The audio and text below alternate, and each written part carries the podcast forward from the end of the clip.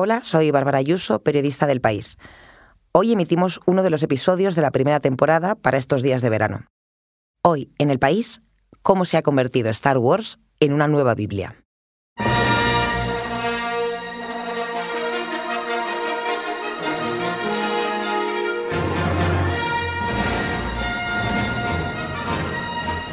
Hace mucho tiempo, en una galaxia muy muy lejana, tanto como el 4 de mayo, se celebró, como todos los años, el día oficial de la saga Star Wars o la Guerra de las Galaxias, como aún decimos algunos.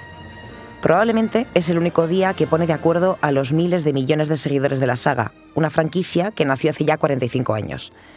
El resto del año hay una perturbación en la fuerza, el mundo no se divide ya entre los que les gusta Star Wars y los que no, sino entre los que son fans de las primeras películas, los que defienden las últimas, los que prefieren solo las series de animación, y todos hablan desde su trinchera con un fervor religioso.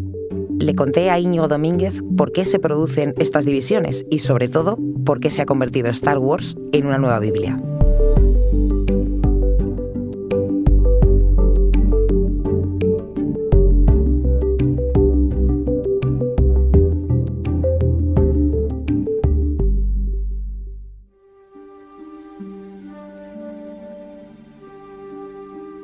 Para hablar de ello tengo aquí a mi compañera del País Audio, Bárbara Ayuso, fan y redenta de Star Wars. Hola Bárbara. Hola Íñigo, ¿qué tal? Eh, mm, quería seguir hablando, pero da como cosa cortar esta música, ¿no? Sí, es que la música de John Williams cortarla debería ser casi sacrilegio, ¿no?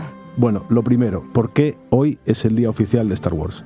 Pues es una cosa muy curiosa porque es lo único literalmente que no tiene nada que ver con la franquicia. Es decir, no es un día que se ha puesto para vender más muñecos o para celebrar esto. Tiene que ver con Margaret Thatcher. Bueno, veo que empezamos por el lado oscuro de la fuerza. ¿Qué tiene que ver Thatcher con Star Wars?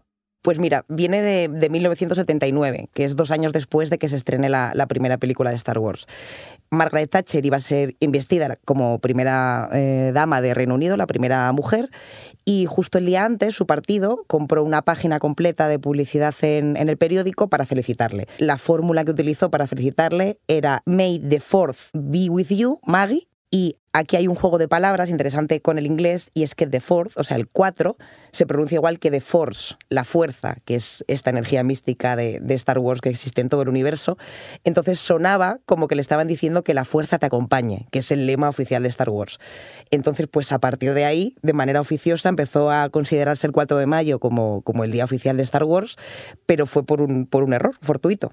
Bueno, esta anécdota las conocéis los muy fans de, Star Wars. Eh, Thatcher no sé si lo era, pero tú sí, muchísimo.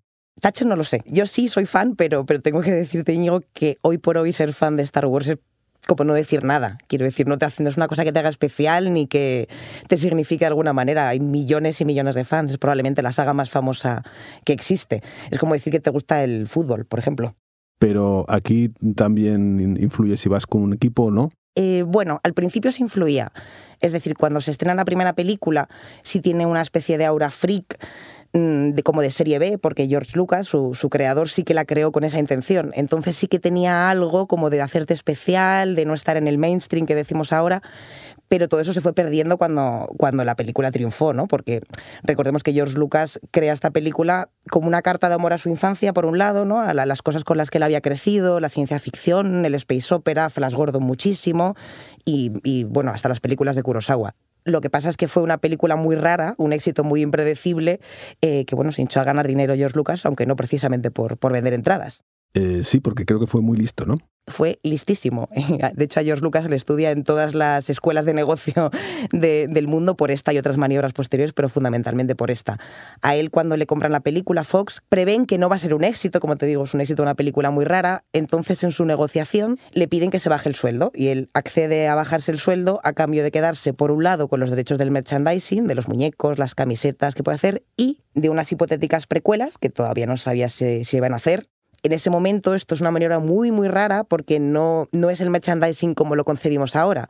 Es decir, en los 70 vender, se vendían pistolas de plástico a lo mejor, no, no era una maquinaria tan grande como la que hay ahora. Sucede que la película triunfa y, y bueno, pues George Lucas lleva viviendo de, solamente del merchandising desde entonces. Sí, esto de las precuelas, recuerdo que cuando todos vimos La Guerra de las Galaxias ponía episodio 4 y tú decías, bueno, ¿qué pasa aquí? Me he perdido algo, ¿no? Sí, aunque en realidad eso te diré que fue posterior, ¿eh? O sea, originalmente no se estrenó con el episodio 4, fue cuando ya se decidió hacer una segunda y ya le empezó a, tejer en su cabeza que esto podía ir a más, le añadió lo de episodio 4, pero originalmente era solo La Guerra de las Galaxias, porque no sabía si iba a ser una película, 3 o, o demás. Lo que pasa es que 16 años después, cuando ya se estrenaron las precuelas, las siguientes tres, tres, películas, eso críticamente fue, bueno, devastador porque fueron muy mal acogidas y creó, digamos, el cisma de Oriente, como la Iglesia, ¿no? O sea, eso ya dividió completamente a, los fans. Ahí se dividió el culto, ¿no? Es el, el, primer punto de fricción que existe entre los, entre los fans, por cosas como esta. ¡Oh, muy, muy te quiero! ¡Yo hablo! La capacidad de hablar no te hace inteligente y ahora largo de aquí. No, no, misa quedo. Misa digo Jar Jar Binks, misa tuyo, humilde siervo. Ani, estoy atrapado. Ani. Bueno, este al que estamos escuchando ahora mismo es Jar Jar Binks, este personaje de ojos saltones, de estas orejas tremendas, que es un poco la madre del cordero, ¿no? De por donde empieza el cisma entre los seguidores de Star Wars. Y bueno, pues cuando los fans de los años 70 de esa trilogía original fueron a, ver 16 años después las nuevas películas ilusionados al cine, se encontraron con este personaje claramente diseñado para niños y que además hacía, pues no sé, chistes de pedos, eh, era muy irritante, además tenía un peso en la trama completamente ilógico, en fin, fueron muchas más cosas, pero Jar Jar siempre simboliza como el, error más grande. Aún así, no es eh, el único personaje fallido o lo único que falla en, en, estas películas, porque había otras cosas como esta, que corresponde ya al episodio 2. Soy prisionero del beso que nunca debiste haberme dado. Mi corazón late esperando que ese beso no deje cicatriz alguna. Bueno, esta frase es un poco de vergüenza ajena, ¿no? Para el guionista y para el espectador. Sí, aquí es como si Paulo Coelho o Corín Tellado se hubiera colado en Star Wars, ¿no? Esto corresponde al, episodio 2 eh, y es el romance que tienen Anakin Skywalker y la reina Midala y bueno, pues que le sube el azúcar a, a, un diabético. Lo que ocurrió no es que molestase el romance en sí, porque la trilogía original ya tenía un romance. Lo que pasa que, claro, veníamos de escenas como esta. Te quiero. Lo sé. Esta es otra de las escenas más icónicas de, todas las películas, el beso entre Han Solo y Leia, antes de que a él le congelen en carbonita, que es en El Imperio Contraataca, en mi opinión la mejor de, todas las películas que se han hecho de Star Wars, y que además fue una escena improvisada. Claro, es que los que veníamos de, Han Solo, cuando luego más mayores vimos la otra, pues, en fin, no, no, no había nivel, ¿no? No, claro, no hay, nada que comparar. Pero bueno, Íñigo, si el cisma fue grande entre la trilogía original y las precuelas, no te quiero contar lo que ocurrió ya en 2015, cuando se estrenaron las secuelas, es decir, la siguiente trilogía. Por entonces Star Wars ya era propiedad de Disney y, fue Disney quien le encargó al director JJ Abrams que, creara otra, una nueva trilogía ¿no? para, para las nuevas generaciones. Empezó con El despertar de la fuerza y bueno, pues ahí sí que se lió. Más que la fuerza se despertó la ira.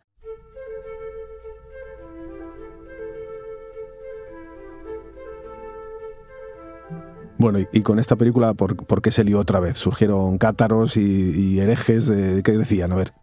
Bueno, pasaron muchísimas cosas. Eh, que si estaba JJ, el director, sucumbiendo a la nostalgia y rodando El Imperio contraataca otra vez, pero en, en, 2015, que traduccionaba el espíritu original, pasaron muchísimas cosas. Aunque yo te diría que por resumir mucho lo que ocurrió es que el mundo había cambiado y habían llegado las redes sociales. Entonces toda esa ira por fin había un sitio donde volcarla. Igual que te decía que en el primer cisma la madre del cordero era Jar Jar Binks, aquí un poco lo que empezó a, levantar las iras del público es que pues una mujer esta vez fuera la que protagonizaba toda esta aventura espacial, eh, acompañada más de un personaje secundario que era negro. Eh, bueno, fue un acumulado de, muchas cosas, de muchas críticas, que no solo ocurrió a la primera película, sino también a las dos siguientes, las que vinieron en 2017 y 2019. Se discutía en redes sociales, entre grupos de fans. Incluso hay discusiones que llegaron hasta los ayuntamientos. In conclusion, I just want to be on the city record that uh, The Last Jedi is the best Star Wars movie. Thank you. I, I agree. Thanks, Kyle. Bueno, esto que hemos escuchado es una sesión del Ayuntamiento de Sioux Falls, en Dakota del Sur, en 2020, que estábamos en plena pandemia. Eh, en ella, Kyle, un ciudadano que estaba allí haciendo su speech sobre los impuestos municipales o cualquier otro asunto de, envergadura local, digamos, termina diciendo, en conclusión, quiero que figure en los archivos de la ciudad que The Last Jedi es la mejor película de Star Wars. Y el presidente de la mesa, que está en ese momento dirigiendo la sesión, le dice, gracias y estoy de acuerdo, Kyle A ver, esto es muy gracioso y además tiene cierta relevancia porque de las Jedi, la película que dirigió en 2017 Ryan Johnson, ha sido una de las películas más discutidas de esta última y nueva trilogía.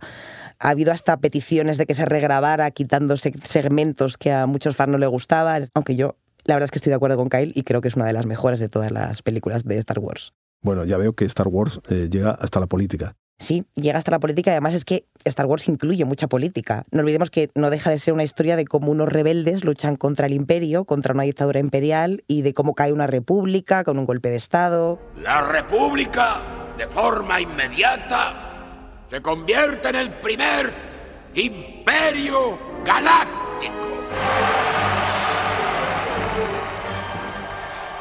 Así es como muere la libertad. Con un estruendoso aplauso.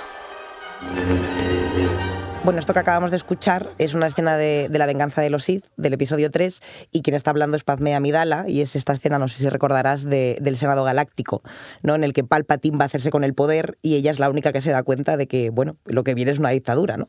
La política, o más bien la inclusión de la política en, en las propias películas, fue otro de los motivos que ocasionó un cisma, ¿no? como ese que te decía al principio, porque la trilogía original sí contenía política, pero era muy sencilla, era una trama muy sencilla en la que unos rebeldes luchan contra una estrella de la muerte que, pulveriza planetas, ¿no? Y luego pasamos a estas precuelas en las que ya hay intrigas palaciegas, tratados comerciales, discusiones en el Senado y a muchos estos se les hizo bola, ¿no? Y empezó a, fomentar la separación de los seguidores de Star Wars en 700 millones como de cultos diferentes. Bueno, cultos es pasarse un poco, ¿no? Porque son películas. Bueno, yo estoy diciendo cultos con toda la intención, Íñigo, porque con el paso de los años y cuantas más películas han ido estrenando, los seguidores empezaron a separar y existían los que solo querían la trilogía original, los que querían la de medio, a los que les gustaba solo la animación, los que preferían las, las novelas.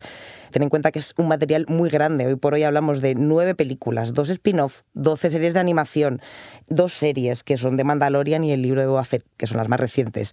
Hay muchísimas novelas y eso es solo el material que está dentro del canon, porque Star Wars es un canon. Bueno, ¿cómo que un canon? es un canon mitológico o religioso. Vamos, así lo, concibió George Lucas desde el principio y funciona igual. Porque lo que hay que reconocerle a Lucas es que al margen de que te guste o no Star Wars, ¿no? al margen de, la relación que tengas con estas películas, es que armó todo esto como una epopeya clásica, como algo que se pudiera entender universalmente. Es un relato del bien contra el mal, al final lo que él hace, además de todas las influencias que te contaba antes de Flash Gordon y demás, es coger el libro del antropólogo Joseph Campbell, El héroe de las mil caras, y este libro lo que hace es estudiar los patrones comunes en todas las historias mitológicas de todas las culturas, no solo de la occidental. Entonces coge los elementos básicos que, digamos, explican por qué una historia funciona, porque las historias que nos emocionan, mitológicas, religiosas, siempre tienen elementos en común. Y en base a eso arma todo el relato de Star Wars. Entonces eso explica por qué sobrevive, por un lado, tanto a través del tiempo y además por qué tiene que cambiar para seguir vivo, porque el canon va cambiando. Sí, porque Lucas además luego tenía una especie de obsesión con, su canon, ¿no? Porque vuelve a la trilogía original y cambia cositas y, añade cosas y las quita. Eh, eso es, muy curioso. Sí, es, muy curioso porque mm, a, Lucas lo que le ocurre es que le da una especie de horror vacui y cuando coge las películas antiguas le mete un montón de efectos y empieza a meter más bichos por todas partes y aquello, bueno, acaba siendo un delirio. Aunque los efectos especiales no es lo único que cambia. Cuando digo que cambia el canon es que los propios eventos de la línea, mm, digamos, cronológica de Star Wars van cambiando en función de los cuando los tiempos van cambiando con ella, ¿no?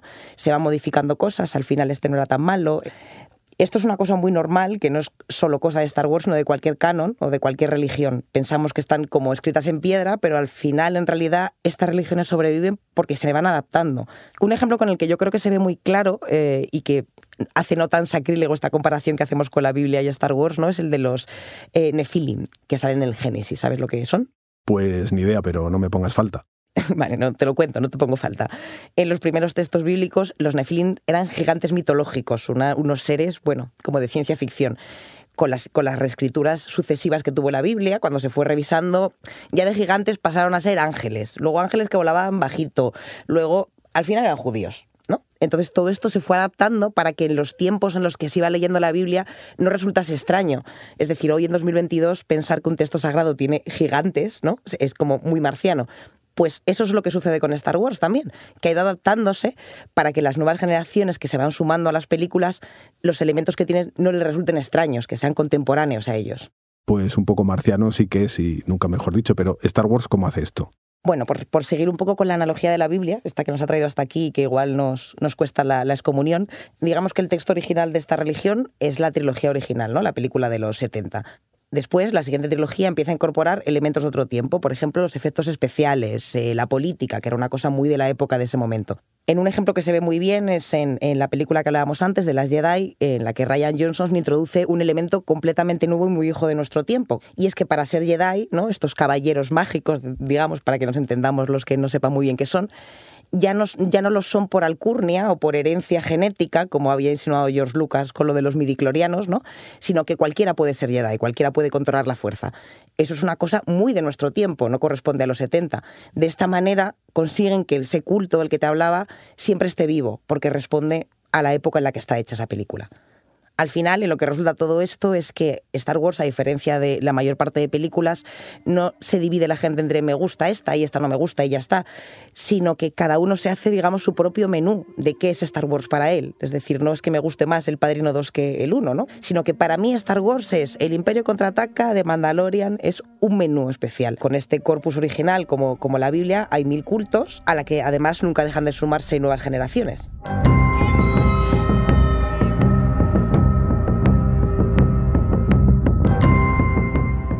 Es verdad, porque eh, una cosa característica de, Star Wars es que, bueno, yo vi la primera cuando era un niño y ahora mis hijos ven las últimas que salen en la tele. Claro, es que al final lo que no hay que olvidarse es que tanto en los 70 como en las actuales como en las que vengan, Star Wars siempre ha sido un producto diseñado para los niños, para los jóvenes y niños. Que además llevase al cine a sus padres y nos gustase a los demás, oye, pues estupendo. Hay sitio en el barco, ¿no? Para que suba todo el mundo. Al final yo creo que es importante no perder de vista que ni George Lucas en su momento, ni los directores actuales que han tomado el relevo, como John Favreau y Dave Filoni, nunca van a por nosotros, a por los padres o a por la gente más, más talludita cuando hacen series nuevas. Lo que están tratando es incorporar gente nueva a esta religión, porque ninguna religión quiere que sus fans se mueran porque se moriría ella. Bueno, yo no sé si las nuevas generaciones van a estar con estas cosas tan frikis de las excisiones y prefiero esta, la otra. ¿Tú qué crees?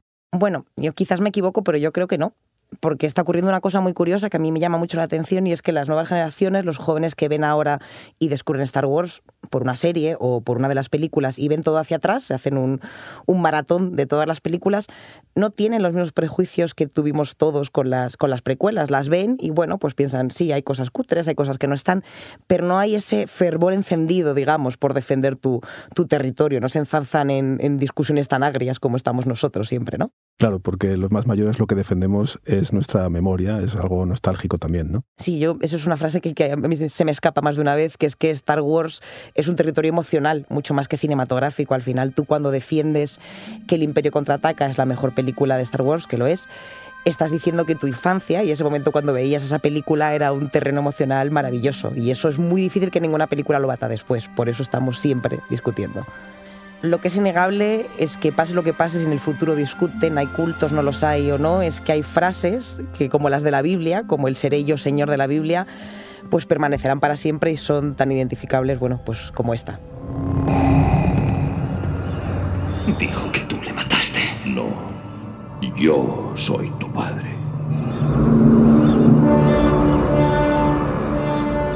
Sí, la verdad es que yo también soy del Imperio Contraataca. Bárbara, muchas gracias. Gracias a ti, Íñigo, y que la fuerza te acompañe.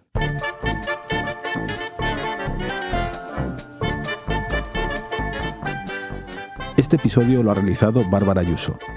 El diseño de sonido es de Nicolás Chabertidis. La dirección de Isabel Cadenas. Yo soy Íñigo Domínguez y esto ha sido Hoy en el País. De lunes a viernes volvemos con más historias. Gracias por escuchar.